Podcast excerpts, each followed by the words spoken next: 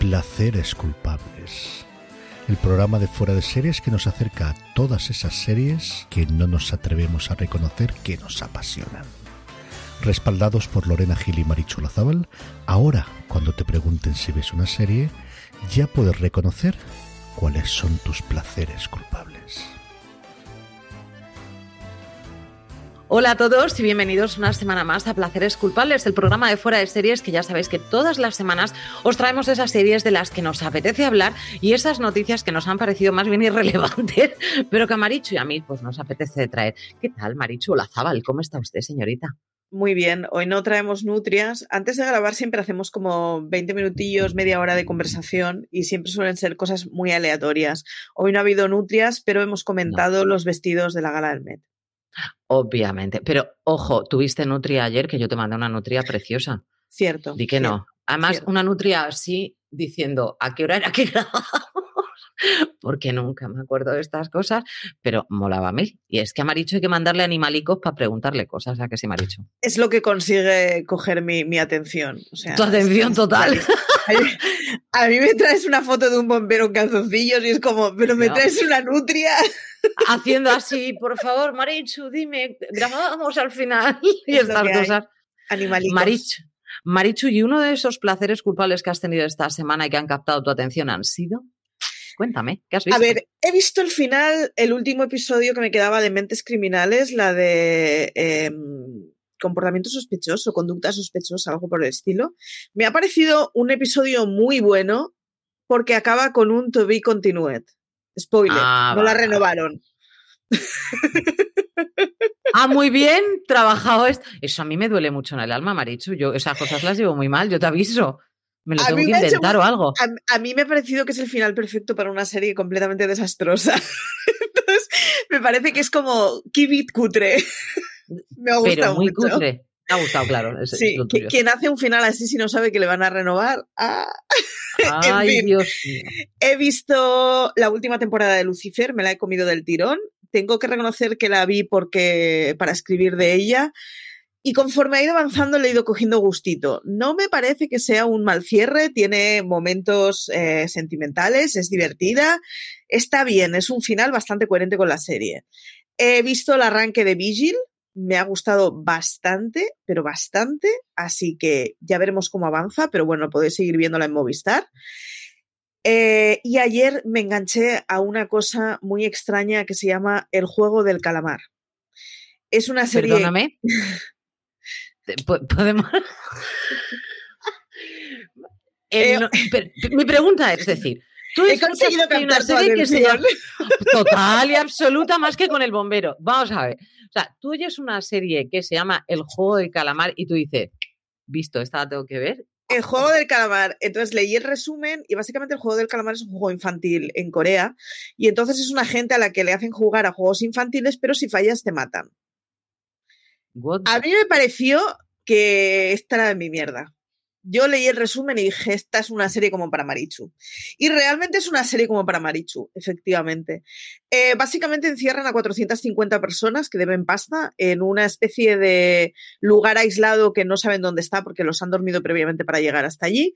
Y les dicen, si consigues eh, solventar estos cinco juegos, eh, te llevarás muchísima pasta, mucha pasta. Entonces, ¿aceptan todos? Claro que sí. Y cuando están en el primer juego, descubren que el concepto el jugador será eliminado si falla es literalmente eliminado, así que le pegan dos tiros a cada una de, de las personas que fallan el juego. Es una de estas series angustiosas de, de a ver, de, terror asiático. Hemos visto mil, mil películas parecidas y mil series parecidas. Está bastante guay. Es una serie que no te permite coger cariño a los concursantes porque igual te lo matan. Obvio. Eh, no la he acabado de ver, he visto los cinco primeros. Empezaron 450 y algo y llevan eh, menos de 80 vivos. O sea, se han cargado a casi 400 personas en cinco episodios. Ese es el, el ritmo. Está bastante bien. Mm, y además es una de esas series de Netflix así que va de tapadillo y que según y cómo mm, consigue captar a varios de nosotros en modo pirado diciendo, oh, me mola. Así que os la recomiendo. Estéticamente es muy atractiva, la verdad. Tiene imágenes muy, muy atractivas y muy potentes. Eh, tiene un tipo de estética además, porque conforme van avanzando te das cuenta que los captores a su vez están en un rollo un poco extraño, eh, eh, viven en un entorno que es como no lo sé, es, muy bonito el, tipo de escenarios que tienen, el tipo de salas que tienen, está como muy bien hecho. Y es de estas series que está muy cuidadita estéticamente, es, muy terror asiático. Y, y, la verdad es que es muy entretenida. No, es, no podemos decir que es divertida exactamente, pero a mí me enganchó completamente ayer y me vi los cinco episodios del tirón. Y son episodios de 55 minutos. Tu lado gore me asusta, Marichu. Tú luego me dices a mí que yo veo series en las que matan cada 30 segundos, que, bien, pero a mí esto de, matar por jugar. Es como muy heavy ese momento. Me da un rebelús ese tipo de. Sí, si lees el resumen ya te spoilean ¿eh? que, que, hay mucho muerto, quiero decir que no es una sorpresa. Y aún así, cuando estás en el primer juego y se cargan al primero, es como Está muy Conste que ese título es engañosísimo, porque tú esperas ver una cosa como muy divertida. Y, nada de nada, Marichu. Nada de nada. No hay diversión. Además, eh, consiguen explicar, porque en estos juegos, o sea, en este tipo de pelis, muchas de las veces lo que hacen es como que el contexto del personaje es exactamente igual y, y luego es un tío muy torturado. Aquí no, aquí es un tío al que le ha ido muy mal la vida, pero que le coges cariño y entonces es como, hombre, yo sí quiero que gane, porque este señor debe mucho dinero, pero tampoco es una mala persona, es una persona que se ha ido metiendo en líos y por la que debe mucha pasta y necesita esa pasta.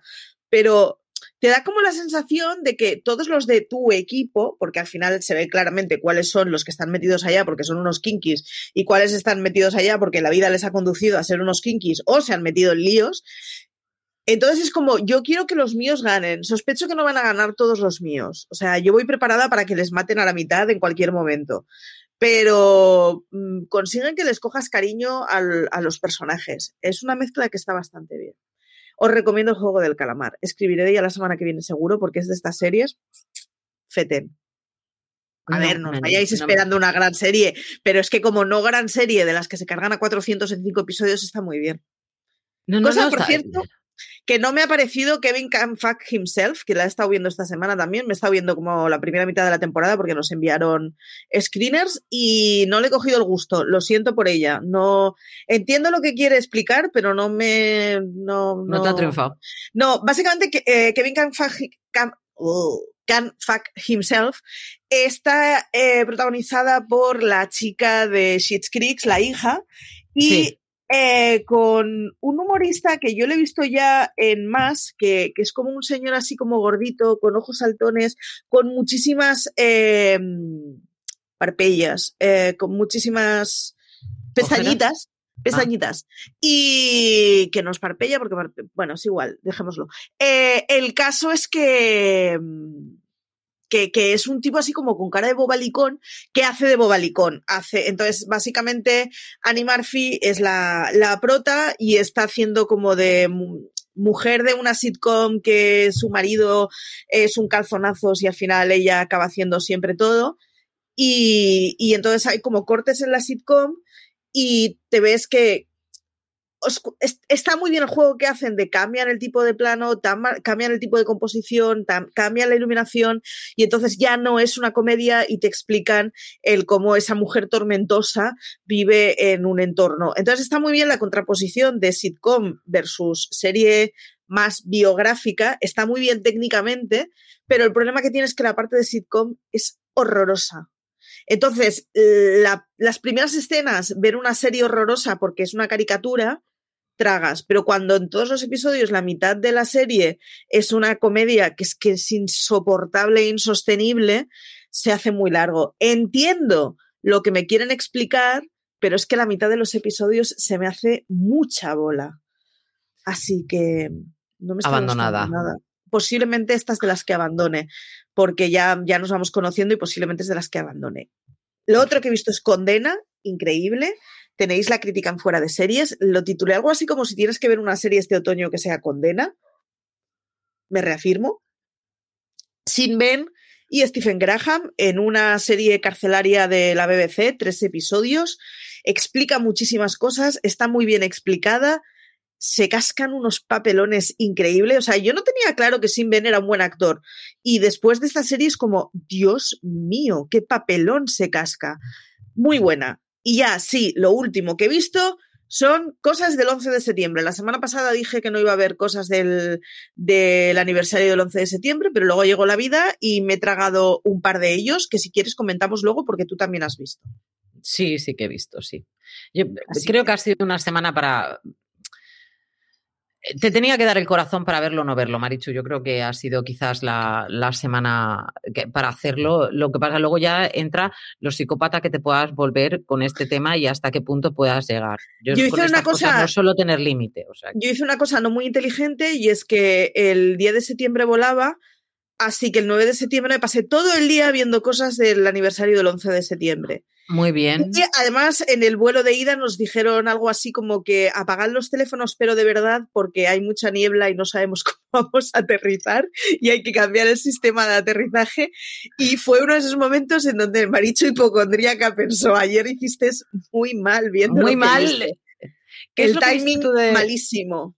¿Qué es lo que viste tú del 11 de septiembre? Vi eh, lo que vas a comentar tú, que tú viste en Hulu y en España podemos ver en Movistar Plus, es un documental de National Geographic que está muy bien sobre el día en cuestión, luego lo comentas, y vi el especial de Netflix. El especial de Netflix está muy bien, son creo que cinco episodios, es un primer episodio donde te explican el 11 de septiembre y todos los demás te explican eh, causas y consecuencias. O sea, en historia siempre hay el causas, hechos y consecuencias cuando explicas una cosa. Entonces, los otros cuatro son los previos, que qué llevó al 11 de septiembre o cuáles los, los meses previos, cuáles son los meses posteriores al 11 de septiembre y cuáles son los años posteriores. Acaba con la retirada de tropas de Biden de este año. Entonces, está muy bien para explicar muchas cosas. O sea, eh, el, el, día del 11 de septiembre es terrible y se complementa muy bien con el que vas a hablar tú, pero está muy bien explicado. Yo me imagino, si yo ahora tuviera 20 años y no recordara nada y me hubiera crecido oyendo cosas del 11 de septiembre, pero no entendiera muy bien qué es lo que ha pasado y por qué se dice que, que lo que está pasando en Afganistán es consecuencia de eso y qué que, pinta Saddam Hussein ahí en medio, un señor al que ya ni conozco y está muy bien explicado esos 20 años de, buah, o sea, la pelota ha llegado a ser muy grande, hay muchas no iba a decir versiones, pero no es exactamente versiones, hay muchas opiniones al respecto, vayamos a escuchar un poco todas y vayamos a ver un poco todas. Está muy bien si tienes menos de 30 años y recuerdas muy vagamente lo que fue el 11 de septiembre y cuáles fueron los cinco años posteriores al 11 de septiembre, recomiendo encarecidamente. Se llama Momentos Decisivos, el 11 de septiembre y la guerra posterior o algo parecido y lo tenéis en Netflix. Pues yo esta semana, aparte de, ahora hablaremos si quieres de lo del 11 de septiembre, yo he continuado, pues, ¿cómo haces tú que te pones a ver, pues, o tus mentes criminales o tus chicas Gilmore y tal? Yo he vuelto con las que... Gilmore, por cierto, perdón, se me había olvidado. Eh, notifico que estoy viendo las Gilmore otra vez. Es otoño, hace falta cosas cozy. Hombre, si es cozy, yo he visto, estoy viendo MASH de nuevo porque es de esas que voy viendo algunos capítulos que me, que me gustan mucho y tal, y es esa serie que ya la he visto tantas veces que sé parte hasta de los diálogos que digo, aquí es cuando me puedo quedar un poquito en trance, sí, este, sí. Es, este, Es, buen momento. Lo que pasa que hay veces que me gusta tanto el capítulo que me despejó muchísimo.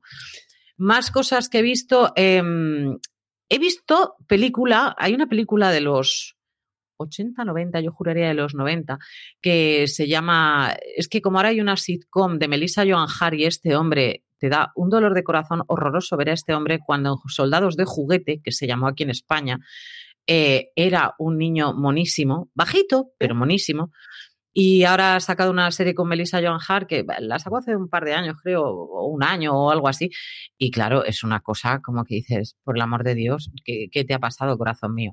Luego empecé a ver eh, AP Biology. ¿Qué tal? Eh, pues mira, al que le guste Community, AP Biology la tiene que ver, sí o sí. Exagerado, pero exagerado. Vale. Es, es, es muy. Community es. es es muy loca, es, es una, una, serie muy loca, es una comedia muy loca. Esto eh, es un profesor que realmente él es un, un, tío que tiene la carrera de filosofía sacada por Harvard y era un profesor de Harvard y va a sacar una plaza allí y toda la movida y se la lleva otro tipo en, en concreto. Y a él además lo, lo echan de como profesor en Harvard eh, porque hay una pelea incluso, queda todo muy mal, o sea, una cosa muy, muy loca. Y entonces entra a dar clase en un instituto de biología. Mm, él lo dice desde, ya lo podéis ver en el tráiler, no pienso dar biología. O sea, aquí, como si queréis dormir, es que me da exactamente igual. Y entonces me encanta porque hace unos dibujos buenísimos en la pizarra, ¿no? Y él explica qué es lo que voy a hacer. Bueno, vamos a por este tío que resulta que ha hecho esto y va a hacer esto y no sé qué, no sé cuántos. ¿Cómo podemos vengarnos de él? Entonces, mete a los chavales tan dentro de, lo que es su, cabeza y lo que es el objetivo suyo, que es destruir a su enemigo absoluta y totalmente y poder acostarse con quien le apetezca. Además, te llega y te lo cuentas de las cosas primeras que te cuentan en la clase. Entonces, está muy bien traída entre los alumnos, el director, que además es un tío súper conocido, y las profesoras que tiene allí, que están todas total, zurras de la cabeza, que no, no pueden ni con ellas mismas, son divertidísimas, tienen entonces, está entretenida. Lo que pasa que a mí, igual que me pasó con Community, me carga. Esa es mi opinión. Pero al que le guste Cuando nos divorciemos, eh, pondré Esta será una cosa. Ah, ok. parte de mi Community me carga. Vale, perfecto. Más cosas que... Espera, sale, por cierto, eh, que, que, me parece un argumento muy a favor de la serie, el marido de Michelle McNamara. ¿Qué es quién? Eh, Oswalt. Dice, sí, sí, sí, sí. Sale él y luego el otro es de. El otro es un cómico de Saturday Night Live. Sí, el, protagonista. Sí, es un. Lo hace fenomenal. O sea, es que el, no. El Oswald a mí me parece garantía de que una serie, por lo menos, mira, él funcionará. No sé cómo será el resto, pero él funcionará seguro él es el que hace de director, pero que el, el, profesor este, cualquier cosita que le dice, le convence enseguida, ¿sabes? O sea, le, come la cabeza en tres segundos, porque al fin y al cabo, el director lo que quiere es ser más reconocido y tener un poquito más de fama y tener, ¿sabes? Ese tipo de, historias, no ser el bajito que nadie le hace caso, que tal, ¿no? Y este es que llega en chándal, pasado de la vida, tirando la manzana, o sea, pero ni a la papelera, es que le da igual. Uno de los chavales que sale eh, lo hemos conocido en Mister Iglesias, hace más o menos el mismo papel, incluyendo la madre que es maja. O sea, es que mm, tiene, tiene algunos puntos que son muy, muy concretos de, de, comedia, de si te gusta ese tipo de comedia, te va a gustar mucho la de AP Biology. La Yo aviso. Luego, ¿qué más he visto? He visto me ha dado por ver películas de guerra, que yo soy así, y me he ido pero a películas ya de hace tiempo, he visto La chaqueta metálica, he visto Salvar al soldado Ryan, no he vuelto a entrar en la delgada línea roja porque no me gustó en su día, sigue sin gustarme a día de hoy. Y ¿Sabes que no la he visto? Es una... ¿La delgada línea roja? Me o sea, me dio tanta pereza eh, el, el, el, globo general que hicieron de, oh Dios mío, es la mejor película de mi vida, que han conseguido que le coja manía sin haberla visto. Me sabe mal porque es una película que, hombre, tendrías que verla, aunque solo sea por lo que marcó, pero... Yo ya la vi en su día, a mí el protagonista me encanta, pero mm, es, que, es que no, lo siento en el alma, pero no, me, me resulta espesita. Entonces, eh, intensamente espesa y entonces eh, la he dejado ahí apartada. Lo que sí que he visto y además me lo he tragado de tirón ha sido Killer Cases. Mm, te cuentan desde que yo sé que esto Marichu es de, o sea, es carne de cañón para Marichu. Te cuentan casos de asesinato en Estados Unidos, en este caso, em, que son muy elevados a la enésima potencia. Es una cosa muy loca en el que, y además hasta que no llega el, veredicto final del jurado, no tienes ni idea de si es, lo van a tachar de culpable o de inocente, cosa que a mí eso me encanta, ¿vale? soy muy, muy fan. Pero es que te sale desde los detectives, te salen las cámaras en los interrogatorios, te sale la escena del crimen, sale, está muy bien y te salen los abogados hablando cuál era la defensa que iban a traer, el por qué cogieron esa defensa y no otra. Entonces, eh, hasta incluso los grupos que se hicieron en algún momento, por ejemplo, en algunos casos en Facebook para salvar a esas personas o para. está muy bien trabajado, muy, muy bien cerrado, son cincuenta y tantos minutos de, por capítulo y mm, yo los he visto todos, menos uno, yo soy realista que me quedé a mitad porque dije, yo es que de sectas no veo nada. ¿Uno? yo sé que es tu tema y yo a mí las Uh. sectas me dan muchísimo repeluco y es una de las cosas de las que huyo, pero como de la peste. No- No puedo, no, no van conmigo. Todos los demás casos, y hay algunos que de verdad dices, no lo sé. Estoy contando días, porque esto sale justo el día en que se levanta el embargo de Edelweiss. Así que ya os puedo decir que Televisión Española va a estrenar Edelweiss mañana y que está muy bien. Hablando de sectas. Vale, cosa que no, no, no, no, no. Vale. No, no, no, ¿Qué no. más Lorena no lo verá, pero los demás sí. Por cierto, espera un segundito. En Killer Cases, ayer cuando hablamos por teléfono y me estuviste hablando de la serie, estuve chafardeando. Y uno de los casos de los que hablan es el de Didi Blanchard, que es la historia en la que se inspiró The Act, se llamaba la serie, que era un serión increíble. Así que, por si, para que os hagáis a la idea del tipo de casos de los que habla. Es- son casos de verdad que te dejan, incluso hay comparativas con casos antiguos que te dejan la piel totalmente de gallina, pero están tan bien contados que es que mm, a mí me ha gustado muchísimo. Luego, em, ¿qué más he visto? He visto el final de Brooklyn Nine-Nine. Aquí la vamos a ver la semana que viene, empezaremos. Yo he sufrido mucho con el final de Brooklyn Nine-Nine, pero he sufrido, mal. mu- he sufrido mucho por el hecho de que acaba la serie, pero realmente está muy bien cerrada la serie. Muy, muy bien cerrada la serie. Hay solamente un tema, que eso como se podrá ver la semana que viene aquí en España, eh, solamente hay un tema eh, del que hablaremos si queréis y eh, opinaremos si os parece bien o si os ha parecido mal ese, ese final de ese personaje, pero por lo demás, bien. Y Aquí luego, nos eh, empieza a llegar la temporada la semana que viene. Así que en Comedy Central la tendréis todas las semanas a partir de la semana que viene. Y yo ya os digo que estoy llevando muy mal ese luto y no ha empezado la temporada. Es un, es un luto difícil, yo ya os aviso. De todas maneras, no es la mejor temporada de ellos, también os En lo digo, ¿eh? perspectiva, también os digo que me voy a alegrar de que se acabe esta temporada. No es la mejor temporada de ellos, ni muchísimo menos. No son mm, ni lo más divertidos, ni tal. No, no, no, no, ni muchísimo menos. Pero, pero sí los más mm, coherentes. Es Y se es- van, por, se van por la puerta grande, que a mí es una cosa en comedia que me gusta mucho. No dejar que se Correcto. agote la comedia y que llegue un momento de.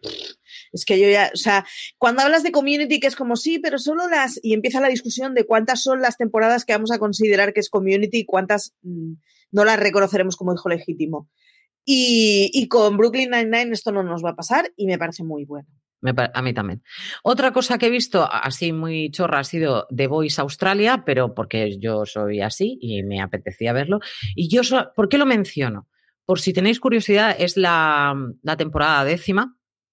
Eh, la ganadora, al que le guste la música, simplemente. Y esas voces que dices, no, no, no puede ser que cantes así, o sea, es porque además tiene una voz como, hola, ¿qué tal? Me llamo, ¿sabes? Ese rollo de voz y de repente canta y tú dices, me voy del país o me voy a Australia, no pasa nada, lo que haga falta, una auténtica maravilla. Y lo que hemos visto de Yo 9-11... no puedo, no puedo ver mm, cosas en las que canten. Yo lo sé, pero es que esa señora hay que oírla en la vida. o sea, Asesinato sí, canto no. Este- Esta es mi escala de. una maravilla absoluta. Y luego, mm, ¿qué he visto de- del, del 11 de septiembre? He visto el 11 de septiembre un día en América.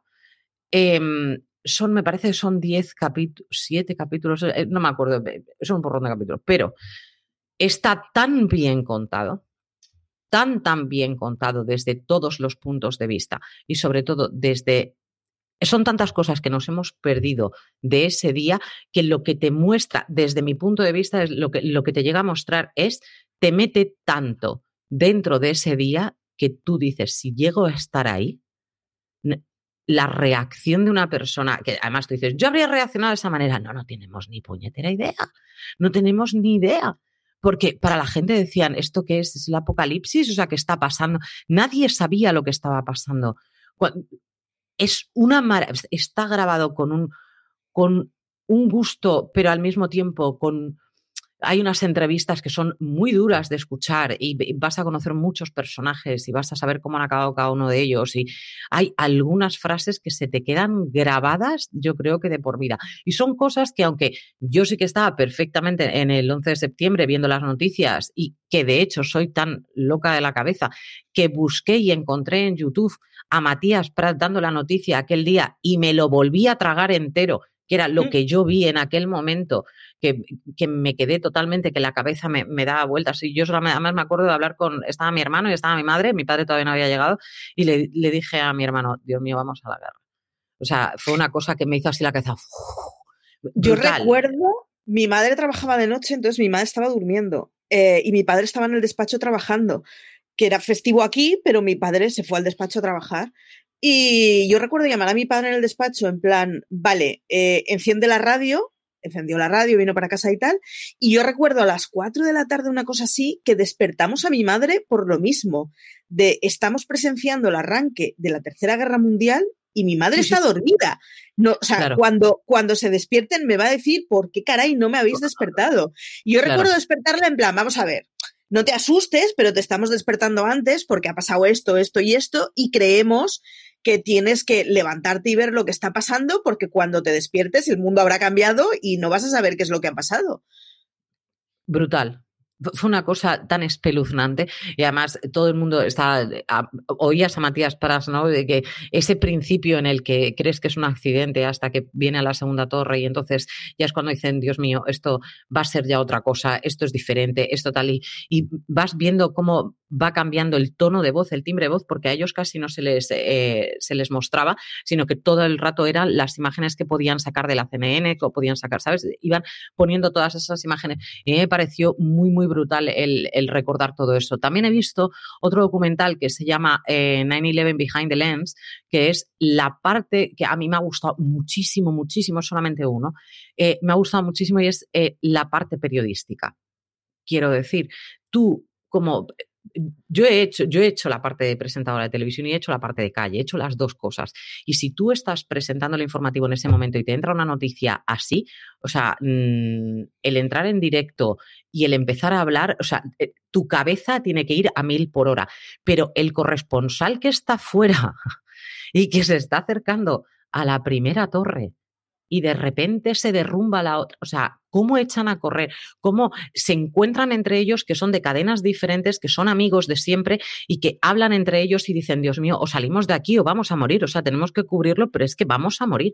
O sea, momentos terroríficos. O sea, yo tengo los pelos de punta y fíjate el tiempo que ha pasado, pero ellos lo cuentan mm, de tengo que dar la noticia y hay en concreto una persona que falleció que no era un periodista, era em, uno de los técnicos que arreglaban la antena y estaba en lo alto de una de las torres. Yo, eh, o sea, ayer cuando hablábamos por teléfono lo comentaba que cuando fue el atentado en Barcelona, no es cuestión de medir atentados, pero cuando fue el atentado en Barcelona, que la historia ya era distinta, es decir, eh, es terrorífico, pero el concepto no te viene de nuevas, yo recuerdo que la ciudad estaba como en shock y fue mucho más fácil de olvidar físicamente. Es decir, las ramblas a las 24 horas eran las del día anterior, aunque no hubiera gente, pero el espacio urbano era igual. En una cosa así, en donde de repente hay un referente enorme que, se ve desde cualquier sitio, que desaparece, en una cosa, o sea, tenéis que pensar en cuánto miden las manzanas de, de Manhattan, o sea, el rollo ese de cambió completamente toda la imagen de la ciudad y cuántos meses tuvo que haber polvo en esa ciudad. Yo no entiendo cómo esa ciudad le ha dado la vuelta. o sea, me parece, bueno, pues porque hay que darle la vuelta y al final reaccionas como puedes.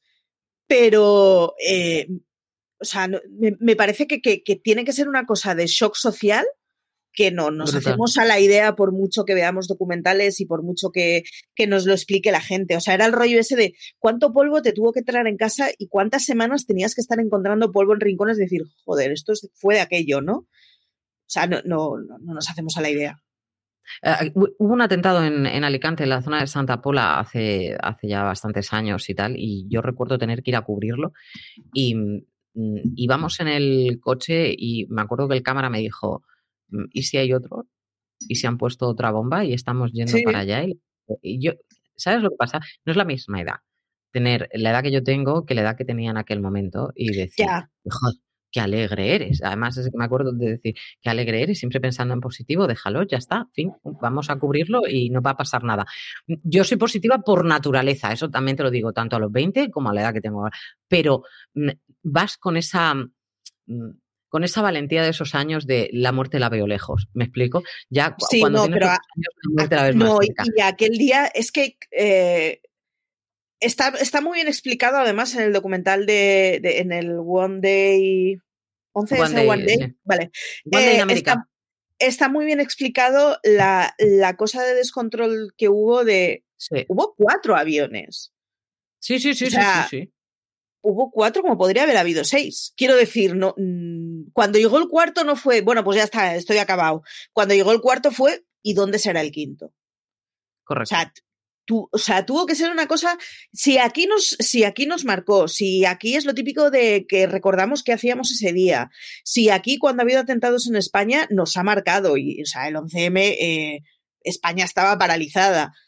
Totalmente. Lo que, lo que tuvo que ser el 11S, yo creo que es indescriptible. O sea, si, si a la Marichu de entonces, yo me acuerdo que fui con transistor por la calle escuchando la radio y era una cosa que pasaba súper lejana, pero tenías plena conciencia de, vale, yo estoy viviendo un día que esto es historia. O sea, Totalmente. yo, yo creo que ha sido lo único que he vivido en mi vida, decir, esto, esto se estudiará en los libros de texto, en el mismo momento de ser súper consciente de, vale, aquí hay un antes y un después, y no, no éramos conscientes de que 20 años después seguiría habiendo un después, claro, porque es que las tropas han sido dos décadas.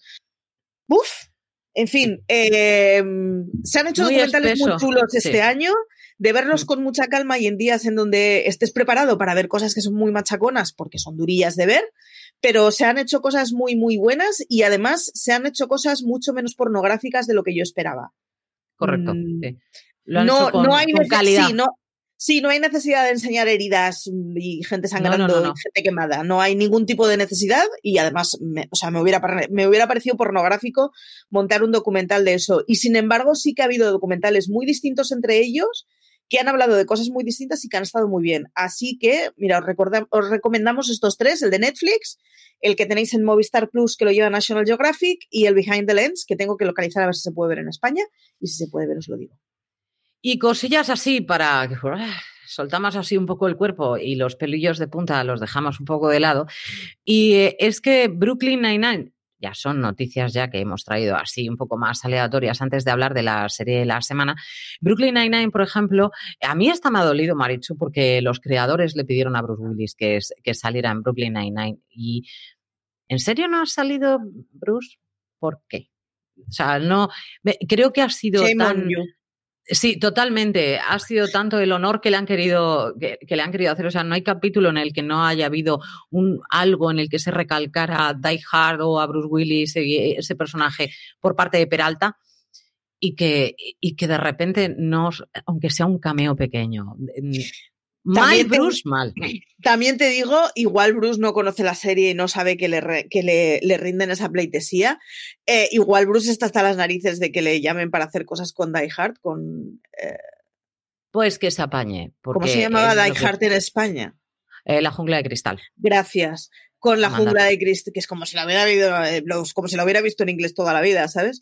Eh, con, con mi inglés de Kentucky. Todo el- o sea. Todo el rato, además. Tal cual. Eh, que, que igual a Bruce Willis no le ha llegado eso, o está hasta las narices de que 200 años después la gente solo le hable de eso, pero es que chico, te cascaste un peliculón, ¿qué, qué quieres que te diga? Hijo mío, Pero sí que hubiera sido un gran puntazo ver a Bruce Willis en Brooklyn Nine-Nine. Hubiera sido muy chulo. Tú que has retomado ahora las chicas Gilmore por, no sé, vigésimo tercera vez, por ejemplo, eh, Milo Ventimiglia dice que, y, y, eh, a ver tu opinión, Marichu, dice que para él está bien que Rory y Jess no acabaran juntos. ¿Tú qué opinas? ¿Tú qué A ver? Eh, Jess me parece que era un red flag de narices. Era el, el típico aliado que al final hace eh, lo, vamos, todo lo que él está eh, diciendo que yo esto ya lo he superado. Eras el típico perdonavidas que encima va de intelectual y que a la Marichu de los 16 años encima le hubiera tenido y me doy la vida por ti. Así que me parece muy bien que no hayan acabado juntos porque yo hubiera sido la desgraciada colgada de ese tío. Pero Yo creo que en el reencuentro que hay entre Milo Ventimiglia Sí. y, y ella, em, me parece que ese personaje evoluciona mucho. Mucho. Y en- encontramos a un chico con un coco, un tío intelectual, un tío. Lo que a mí no me. A ver, a mí de Jess, en general, uno, me recuerda muchísimo a Silvestre Stallone el morro. Yo no puedo evitarlo, se le levanta exactamente igual que a Silvestre Stallone. Y dos, me parece un intenso. A mí la gente intensa no me va. Es lo único. A mí lo de la chupa de cuero, fijo, sí, pa'lante. Dos caballos. Pero a mí la gente intensita me pone de los nervios, Marita. A mí es que además es esa intensidad que con 16 años me parecía súper guay, súper intelectual. Es que has visto qué listo es. No. Lo único que hace es llorar un poquito más que los demás y decir todo lo que lee. Ya está. Entonces, a mí los llorones no me va. Por eso a mí sí que me gusta más el otro. Con todo. Con, con, quién, Jess o Logan? ¿El anterior o el posterior? Ah, sí. Eh, con todo, Logan, que es otro valiente imbécil, aunque a mí siempre me gusta más, eh, cuando está con Logan hay un momento en que Jess vuelve a la ciudad y le, invita a la presentación de su libro a Rory y tal, y le enseña como el libro que ha publicado y tal, y ahí ya es un Jess completamente distinto. Y dices, este Jess igual sí que podría estar muy guay con Rory. El Jess de hace dos años no, pero este sí. Creo que está bien que lo dejaran porque Logan le era muy necesario a Rory en la vida de Rory y superar a Logan también en este sentido, en lo de un año después tengo mis conflictos, pero me gusta que Jess no saliera de la vida completamente de Rory, digámoslo así. Vale, yo también tengo otro problema y ahora ya es cuando en los papeles de divorcio probablemente ya me desheredes. Como me digas que no has visto las Gilmore en la continuación, te, Sí, ¿no te acuerdas que te dije que la he visto y le tengo una manera ah, horrorosa? ah, pero eso me parece bien. Vale. Mm, yo, aparte de todo eso, mm, shame on Rory. Rory es una intensa. No solo Rory es una intensa. Las tres Gilmores, porque son las tres, son unos ombliguitos. Necesitan que el mundo gire a su alrededor. Y a mí eso son las típicas niñas mm, buenas y guapas a las que siempre le han dicho qué buena eres, qué guapa eres, y que de verdad se creen que el mundo gira a su alrededor. O sea, yo amo las Gilmore completamente, pero yo soy consciente que viendo las Gilmore con cabeza de 2021 y siendo un poco objetiva, las Gilmore son perfectamente abofeteables. Ojo, y eh, perfectamente egoístas, es decir, son gente con la que tienen que contar con todo el mundo, pero poca gente puede contar con ellas. Esa también es mi opinión. Y yo, si no puedes contar, no puedo contar con alguien, para mí no es mi amigo. No, y de hecho hay una escena de las eh, cuando aparece el padre de Rory la primera vez que Lorelai había quedado a pintar el, restaurante con Luke. Es decir, Luke no quiere pintar el restaurante. Lorelai le convence para tienes que pintar el restaurante, tienes que pintar el restaurante. Y le da por saco hasta que lo convence. Y cuando llega la mañana de pintar el restaurante, ella se olvida porque estaba con su ex mm, triscando en los balcones. Que es como, colega, eh, que has, has movido cielo y tierra para que se haga lo que tú quieres y cuando se va a hacer lo que tú quieres en una cosa que a ti ni te va ni te viene porque ese local no es tuyo, vas y le dejas colgado. Es como, pues es que me parece el retrato perfecto de las Gilmore. Pero aún y con todos que a mí me encantan. Yo recuerdo que esta serie la vio hace un par de años una amiga mía y era como, pero es terrible, ¿cómo puede ser que os guste esto? Y estábamos todas las demás en plan, pero mola mucho. es terrible, pero mola mucho pero son, al, o sea, viéndolos desde una manera objetiva, son de las personas más egoístas. Mira lo que te digo, Milo Mentiglia, te has salvado de una hombre, hombre. que no lo sabe ni Cristo. Marichu, tenemos más noticias, pero como vamos mal de tiempo, yo creo que las vamos a dejar porque esas noticias son el paso del tiempo, no pasa ningún problema, pero tenemos que hablar de la serie que esta semana vamos a traer. Que en esta ocasión, yo soy poco, y tú me conoces, Marichu, yo soy poco frufru. Yo soy poco de corazones, gatitos que le salen amor por los ojos, gatos sí, pero que le sale así amor por los ojos y tal. Hoy me he puesto corazones. Es cierto. ¿Por, qué? Porque no hay nadie. Yo, pocos personajes de serie puedo conocer yo que tengan un corazón tan grande y al que yo le cogiera tanto cariño como en este caso fue en Primos Lejanos a Valky.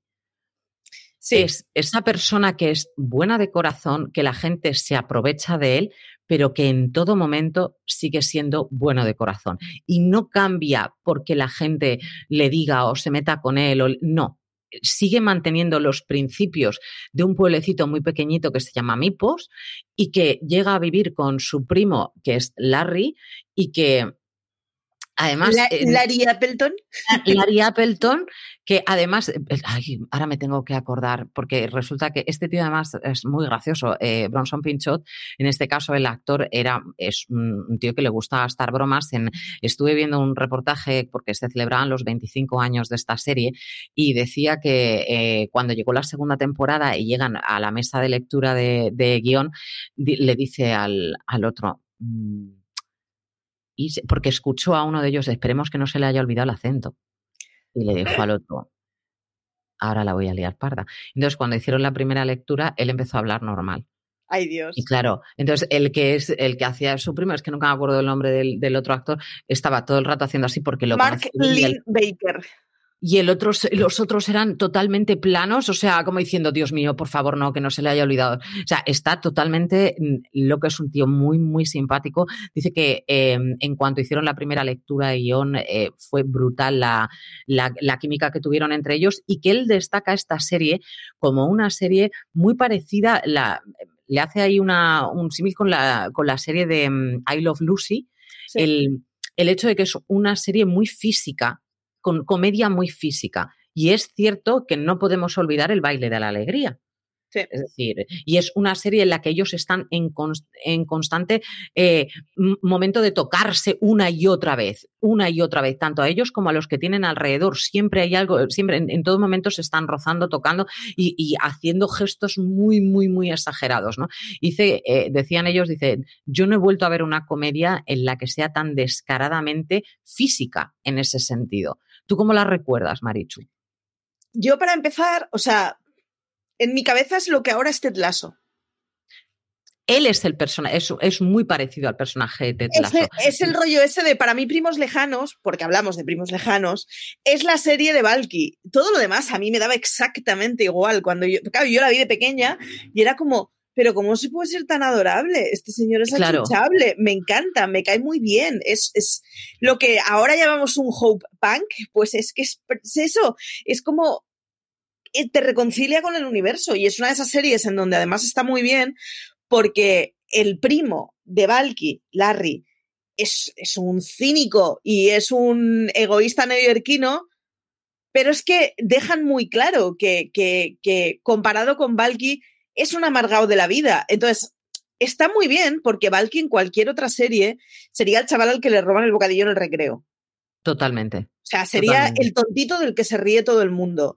Y en Primos Lejanos nos reíamos mucho con Valky, pero al menos yo no tengo la sensación de que ridiculizáramos a Valky. O sea, Valky no era un pringao, es que el otro es un amargao, que es distinto. También eh, hay que, pensar... Viene mi, marido a decirme que no es Nueva York, que es Chicago. Es Chicago, sí, es Chicago, donde, donde... de ratas. es Chicago. Em, la serie nos muestra a un personaje, en el caso de Larry, por ejemplo, que por cierto es un tío que lo hace fenomenal, pero fenomenal, fenomenal. Eh, es un tío que viene de vivir en una casa con ocho hermanos que estaba hasta el moño de tener que compartir todo en la vida y que por fin se independiza, eh, un tío tímido, un tío que sabe perfectamente que lo que se le da bien eran las matemáticas en su momento, que quiere ser un fotógrafo eh, para la prensa, que es su sueño, y que se va a Chicago para poder conseguirlo, que por fin vive solo, que por fin va a tener es, por lo menos la posibilidad de poder cumplir ese sueño y de repente toc toc, ¿quién es? Abre la muralla, abre la muralla y se encuentra un señor de mi claro que le dice, eres mi primo y el otro, y a mí qué pito me está importando, ¿no? Es decir, quédate un par de días hasta que encuentres algo y tal, y ya si eso te piras. Y ya se queda, se queda con él para siempre, porque al fin y al cabo, aunque haya estado con ocho hermanos y se haya sentido solo, se hayan metido con él en el instituto, le hayan hecho absolutamente de todo, está solo en la vida. Está solo, solo, porque en ningún momento nadie ha admirado a mm. esa persona y de repente le llega este personaje tan adorable que es Valky, que adora porque sí, porque es de buen corazón y que, claro, Larry sabe hacer muchas cosas que él es imposible que sepa hacer porque viene de un pueblecito enano en el que eso ni siquiera existe. Entonces, claro, que le deje hacer determinadas cosas o que le enseñe a hacer determinadas cosas para él es su héroe. Y, es lo que les da el contrapunto, el listerismo de Larry frente a la calma de Valky, el, el, el, que el otro lo tiene que tener, tiene un poco de toque, ¿vale? Y lo tiene que tener todo controlado y Valky es como, la vida es maravillosa, primo. Vamos a vivirla toda la vida. ¿Tú la mi oveja, Dimitri? ¿Tú qué la has visto recientemente? ¿Qué, ¿Qué tal aguanta el tiempo? Aguanta el tiempo como, una comedia muy, muy blanca de aquella época. Es decir, chirría muchísimo. Tampoco tanto porque ahora que vuelven las sombreras yo ya me tiro de los pelos. Pero eh, chirría mucho, pues eso, la, no tanto en ellos, sobre todo en ellas, ¿no? Los peinados y este tipo de cosas. Sí, bueno, pero eso. Pero es una comedia blanca. Es una comedia tan, tan blanca, tan, tan tan, tan blanca que yo la estoy viendo con mi hija Charlotte. Eh, pues, por ejemplo, a mi hija Madison no le ha hecho mucha gracia, pero a Charlotte le ha encantado. Y lo primero, eh, Charlotte tiene más o menos ese tipo de carácter, muy, muy parecido a Valky en ese sentido. No, no le gusta la gente mala, es una cosa que tiene muy clara en la cabeza. Y en cuanto vio el personaje de, de Valky, dijo, mamá, ¿dónde está? ¿Y, cómo es? Y porque para ella ese personaje es tan bonito, eh, tan buena persona, tan que para él dice, sería mi mejor amigo en clase. Claro, veamos la clase, ¿no? Pero sería mi mejor amigo en clase. Y a ella le duele mucho cuando la gente lo ridiculiza, porque es un personaje que no quieres ridiculizar, ni quieres que se aprovechen de él. Sino, Entonces, aguanta bien el tiempo en el sentido de que existen las buenas personas y existen las personas que se aprovechan de los demás. es una serie tan sencilla como eso. Ellos buscan trabajar, buscan el amor y fin. Ese es el, ese es el objetivo de esa serie y hacerte reír con, con esa parte física, cómica que tienen entre ellos. Y si veis una foto de cómo está Bronson Pinchot ahora, eh, hace unos años salió en un concurso que tenían que competir y tal, y estaba gigante y tal. Si veis cómo está Bronson Pinchot, ole tu hijo. Mm, está estupendérrimo. El otro pobre, el otro pobre está muy pasado de vueltas. eh, del ataque de los reboots que nos están dando estos últimos años. De hecho, Aloña tenía una, una columna hablando precisamente de Primos Lejanos, porque de Primos Lejanos nos dijeron este verano que va a haber un reboot con dos mujeres, que son con Robin Tidd y con London Hughes. Así que parece ser que va a haber reboot de Primos Lejanos. Va a ser un poco actualizado, el argumento de hecho está un poco actualizado. La caricatura que hacíamos con Valky hoy en día, pues eh, no sería posible. O sea, el, rollo este de bien un inmigrante con acentito, como que divertido es un inmigrante con acentito, hoy en día no sería posible, pero a finales de los 80 sí lo era. Supongo que cambiarán ciertas cosas, pero eh, eso nos viene reboot. Y decir que yo no me acordaba y me lo recordaron ayer en casa. Cosas de casa. Cosas de casa. Yo lo había, lo había bloqueado completamente. En la tercera y la cuarta temporada de Primos Lejanos hay una ascensorista que es la, madre. la madre. Y de ahí salió Cosas de casa. Cosas de casa. Mm. Que los que sois jóvenes eh, no lo tendréis tan claro, pero hubo en esos años, para mí, dos referentes que invadieron absolutamente todo, que uno fue Chiquito de la Calzada y otro fue Steve Urkel. Steve Urkel, o sea, veías a la peña diciéndole he sido yo por todos lados. Por cierto, mm, personaje que no me gustó nunca, pero eso ya es otro tema. Pero primos lejanos a lo largo de la historia, yo creo que ha dejado más pozo y ha dejado más, ha hecho más historia pero en su momento Cosas de Casa fue una cosa de estas de, o sea, nadie estaba desconectado de lo que era Cosas de Casa y Cosas de Casa salió como eso, como serie secuela de Primos Lejanos. Se me había olvidado completamente. Si, ya estamos hilando por ser así un poco dándole un poquito de emoción al asunto, recordemos que Winslow el de cosas de casa, el padre, era el policía de la jungla de cristal. Sí. Que acabamos de hablar ahora. De hecho, yo es un señor, el pobre, que yo solo lo sé ver vestido de policía. Esto es así. Claro. O sea, yo si, no me lo visten de policía, lo tengo desencuadrado a este pobre hombre. Sin embargo, Urkel sí que lo tengo más, eh, más localizado porque sí que ha salido en capítulos de Psych, por ejemplo, eh, cantando. Y así como amigos de la universidad con, con, gas y tal. Es decir, que ha tenido ahí un poquito más de, más de aparición. Pero mm, de primos lejanos, poco hemos sabido. Yo te he dicho lo de Bronson Pinchot porque sé perfectamente que salió, que salió en ese programa. Y no, no me, o sea, no sé dónde he leído algo que Larry en este sentido, algo tenía que ver con Hamilton, pero no recuerdo qué. No tengo ni idea. Lo que sí puedo decirte es que tanto el uno como el otro, porque ayer estábamos viendo un capítulo y salió así, tanto el uno como el otro cantaban especialmente bien. Entonces no sé si es que se ha metido en algo de eso, no tengo, no tengo ni la más remota idea.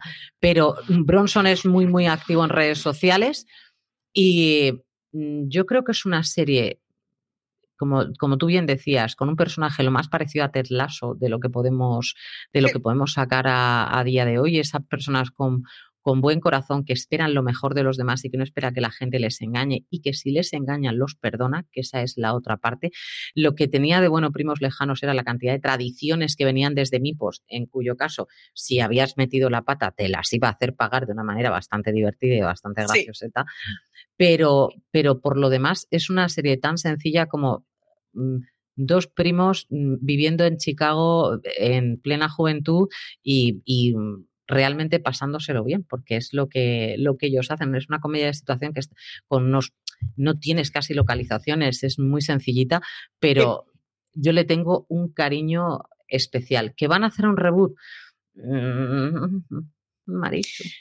Yo es que en general mm, desconfío bastante de los reboots, pero ya veremos. Sí. Pero es que eh, Ah, ya sé que al final es el rollo este de hay siete historias en la vida y todo lo demás es copia.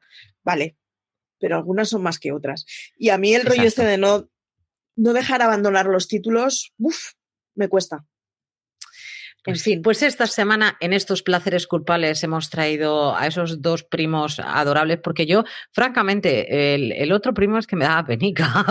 También te lo digo, es decir, podía sacar de quicio a cualquiera, pero me daba penica porque creo que no estaba lo suficientemente valorado y además luego con las novias que se echan, en el caso de Larry concretamente, que era una chica que era un pibonazo absoluto, él era como estaba todo el rato, no me lo puedo creer que esté conmigo, es una auténtica maravilla ese tipo de historia. Una serie muy dulce, una serie que hemos querido traer esta semana. Marichu, nos vamos despidiendo, botón de plata, yo que sé, cosas que tú me cuentas. Nos vamos despidiendo, como siempre, seguiros en todas las redes, estamos como, como fuera de series. Si has llegado a este podcast de forma accidental, que sepas que somos fuera de series, somos un medio de comunicación, tenemos una web que vamos, es que luce brillantísima, que es fuera de series.com, en la que todos los días puedes leer noticias, artículos y críticas de series. Por lo demás, pues aquí seguimos con el canal de podcast. Estamos ahora con tres semanales y, nada, que esta semana habremos tenido ayer un especial de los semis, hoy esto y pasado mañana el streaming, el magazine semanal en donde hablamos de la actualidad de las series. Pues queridos míos, como siempre nos despedimos, volveremos la semana que viene. No sabemos con qué placer culpable, pero por supuesto os damos las gracias siempre por estar ahí. Hasta la semana que viene. Gracias.